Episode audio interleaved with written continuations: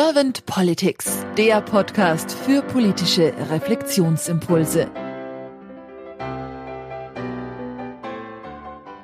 Herzlich willkommen zu einem neuen Podcast von Servant Politics. Ich spreche heute mit Guido Happe. Mein Name ist Claudia Lutschewitz. Hallo Guido. Hallo Claudia, danke für die Einladung. Sehr, sehr gerne. Guido, ich habe mich auf dich gefreut, denn du hast was mit Enkelfähigkeit zu tun und das hat mich sehr neugierig gemacht.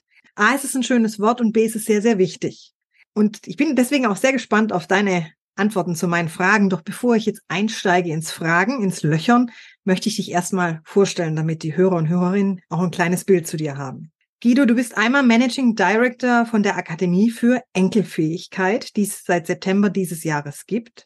Und du bist auch Gründer und Managing Director bei Board Partners Academy. Und was du mir jetzt im Vorfeld erzählt hast und was mich auch sehr berührt hat, war, du bist Mentor und zwar für junge Menschen, die Aufsteiger sind, aber keine richtigen Türöffner haben. Und da möchtest du ganz gerne für Chancengleichheit suchen und stehst diesen jungen Menschen praktisch, so habe ich es verstanden, mit Rat und Tat zur Seite, als Mentor ebenso, wie man sich Mentorship eben vorstellt. Genau. Daher bin ich jetzt mal echt sehr gespannt, auf deine Antworten. Und wenn du keine erste Frage an mich hättest, Guido, dann würde ich einfach starten. Ja, lass uns starten, gerne. Guido, wenn du an die Aufgabe von Politik denkst und dir das mal so durch Herz und Hirn wandern lässt, was ist für dich die Aufgabe von Politik? Die Aufgabe von Politik ist dafür zu sorgen, dass wir Rahmen schaffen, in denen sich Unternehmen, Privatpersonen sicher, zukunftsorientiert, eben enkelfähig bewegen können, vorausschauend Rahmen zu schaffen, auch daran zu denken, welche Bumerang-Situationen könnten passieren, wie verhalten sich Menschen, wie verhalten sich Unternehmen, aber am Ende geht es tatsächlich darum für mich, dass Politik ein regulatorisches Rahmenfeld und eine regulatorische Landschaft ähm, diskutiert und auch einbezogen mit der Industrie oder Unternehmen äh, schafft, damit eben Wirtschaft und auch Zivilgesellschaft sich zukunftgerichtet bewegen kann. Und wenn du das jetzt gerade in die momentan erlebte politische Situation transportierst, wie nimmst du Politik dann momentan wahr? Politik nehme ich im Moment als nicht sehr mutig wahr. Oft habe ich das Gefühl, da ist aber auch sicherlich, äh, sind wir alle dran, dran beteiligt, ähm, aber auch die Medienlandschaft, dass viele Politiker gefühlt im Verteidigungsmodus sind, im Erklärungsmodus sind, Viele Begrifflichkeiten sind nicht immer klar. Wir haben auch sicherlich die Herausforderung, dass dieses Mehrparteien-Führungssystem ähm, gefühlt auch nicht ideal ist, weil natürlich nach der Wahl vor der Wahl ist. Und damit will ich gar kein Bashing, ganz im Gegenteil äußern, sondern das haben wir ja selbst gewählt. Und äh, die Kompliziertheiten, die im Moment wahrgenommen werden, nach außen hin, haben vielleicht auch damit zu tun, dass die Kommunikation nicht ideal läuft. Aber für mich ist es etwas diffus. Es fehlt mir an Klarheit und es fehlt an dem großen Rahmen, wo viel Platz für Unternehmen und Privatpersonen ist, sich verlässlich in die Zukunft zu bewegen. Das heißt, was wünschst du dir ganz konkret für die Politik der Zukunft? Das ist eine sehr gute Frage. Wünsch dir was ist immer sehr interessant. Da muss man selbst mutig genug sein, mit Wünschen, wünsch dir was umzugehen. Ähm, nachher kommt das und dann will man vielleicht die Geister, die man rief, gar nicht haben. Ähm, aber im Ernst, was ich mir wünschen würde, dass wir mehr einen Spiegel der Gesellschaft und Industrie, Unternehmenslandschaft in der Politik haben, auf Landes-, Lokal-, aber auch Bundesebene. Wir sind zu sehr auf Gesetzestexte aus und zu wenig auf agile, flexible Veränderungen, die die Welt mit sich bringt. Die Welt ist komplexer geworden und wir müssen auch beitragen, auch wir können dazu beitragen, dass Politiker sich weiterentwickeln und lernen, denn die Komplexität der Welt muss durch die Politik definitiv aufgelöst werden. Die muss gar nicht gemanagt werden. Das Managen ist nicht immer Politiksache. Aber um Rahmen zu schaffen, muss man überhaupt verstehen, was drin sein kann, drin sein soll und was vielleicht niemals drin sein wird in dem Rahmen. Und daher wünschte ich mir eine bessere Kommunikation, einfachere Sprache.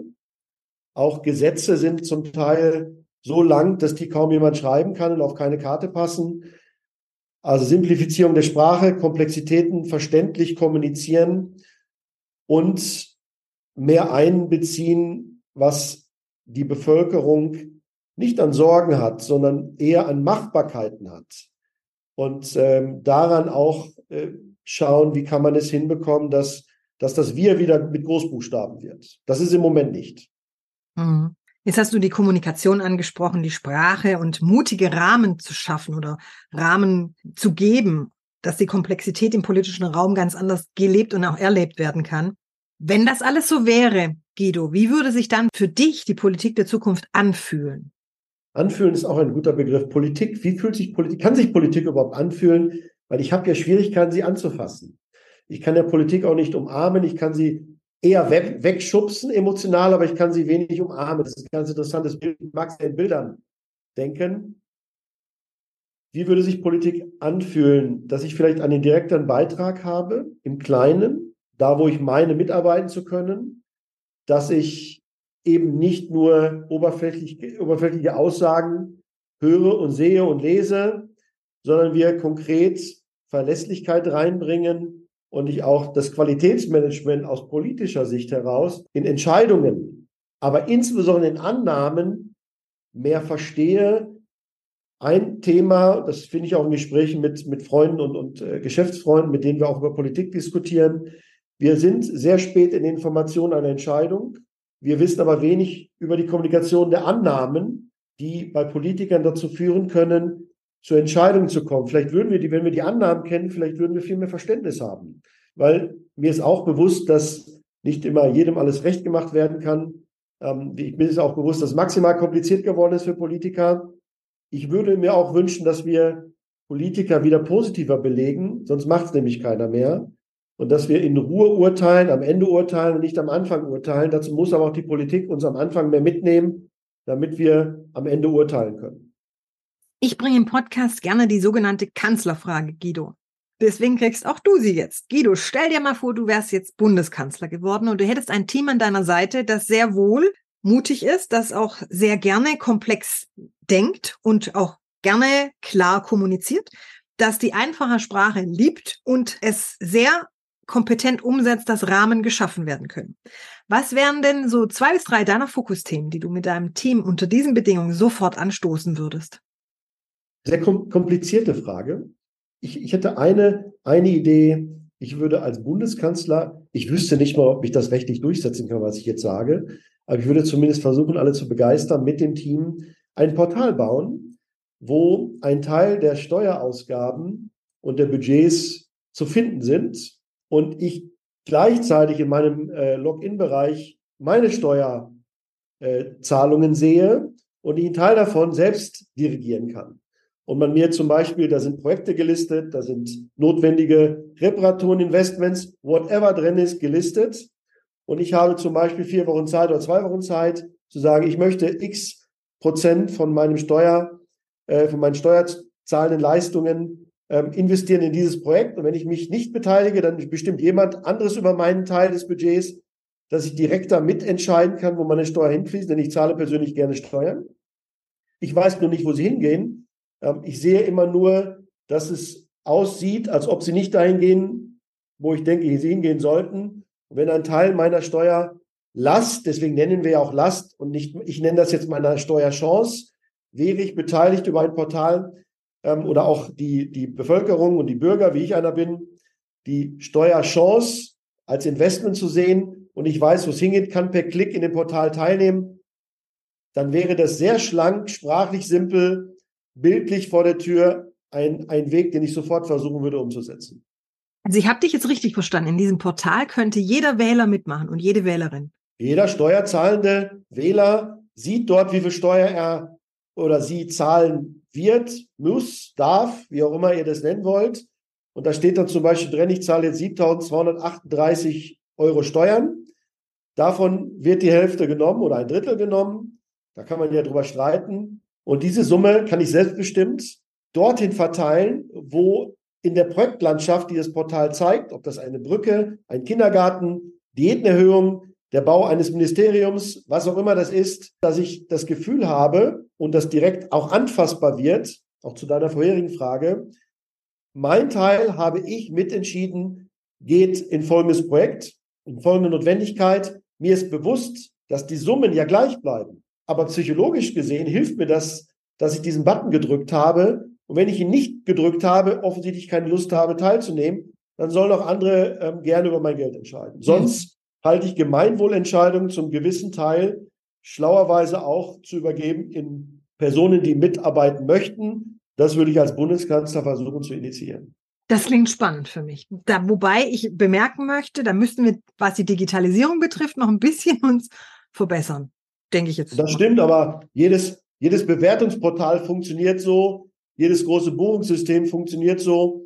Ich wüsste jetzt nicht, wieso das so kompliziert sein sollte, ähm, das zu machen. Wenn ich überlege, wie viele Menschen LinkedIn auf der Welt nutzen, dann ähm, kommt das an die Zahl ran, die wir an Bürger haben und übersteigt definitiv die Zahl derer, die ähm, in Deutschland zur Wahl gehen und Steuer zahlen. Deswegen halte ich das technisch, wenn überhaupt für eine Ausrede und als Bundeskanzler würde ich das, würde ich diese Ausrede nicht gelten lassen, sondern es möglich machen. Mhm. Also LinkedIn für Politik in Deutschland?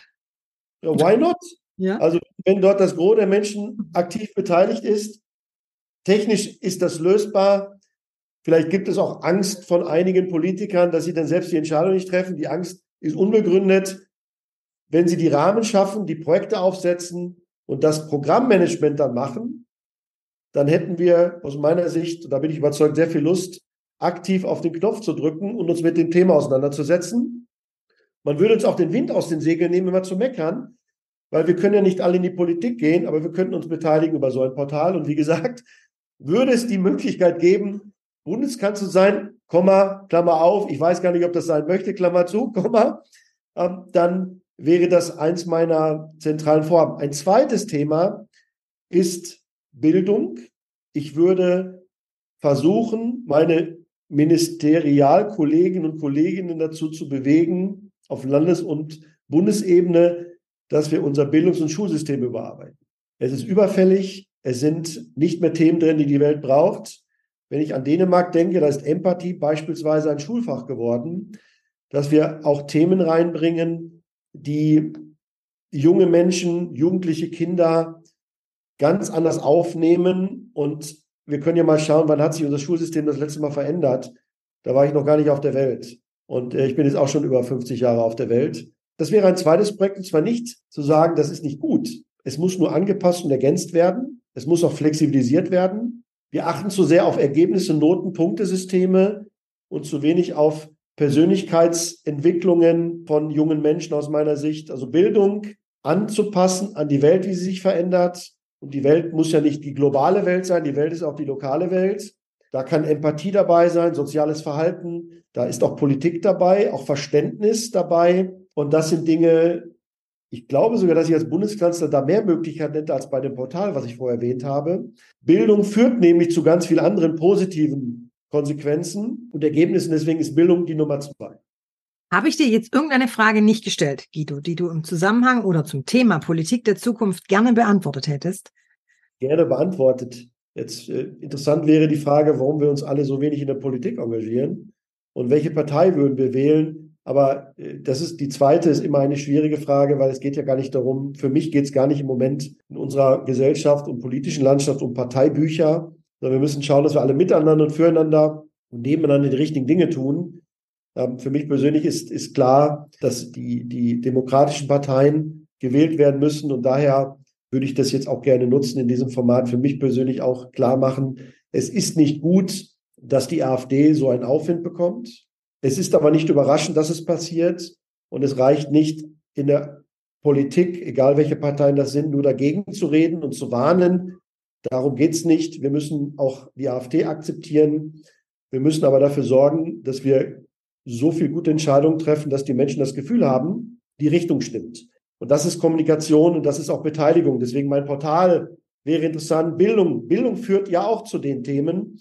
Ähm, das ist eine ungestellte Frage, aber ich halte das für, für wichtig, das zu erwähnen. Das hat auch was mit meiner persönlichen zivilgesellschaftlichen Courage zu tun. Und ansonsten, ähm, ja, interessant, wäre die Frage, welchen Appell hätte ich? Mein Appell wäre, lasst uns politisch engagieren. Auch dein Format, euer Format, halte ich für ein tolles politisches Engagement.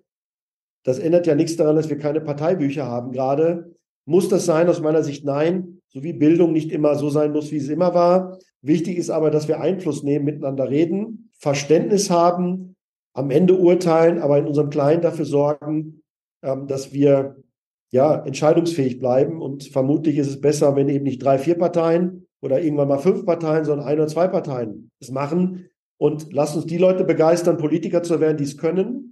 Und lasst uns denen sagen, die es nicht können, sich vielleicht einen anderen Job zu suchen. Weil am Ende geht's, ist es viel zu wichtig und zu kompliziert auf der Welt. Fähigkeit zählt von Kind an bis zum Rentenalter darüber hinaus und die Offenheit und Verständnis für andere und nicht das Draufhauen. Draufhauen hat auch niemand weitergebracht. Ich danke dir sehr für deine Impulse, Guido, und für deine Zeit, die du dir genommen hast für unseren Podcast und sag dann einfach mal bis bald. Gerne.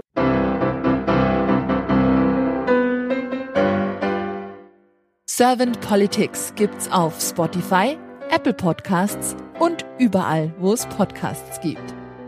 Abonniert uns gerne und hinterlasst uns eine Bewertung. Servant Politics, der Podcast für politische Reflexionsimpulse.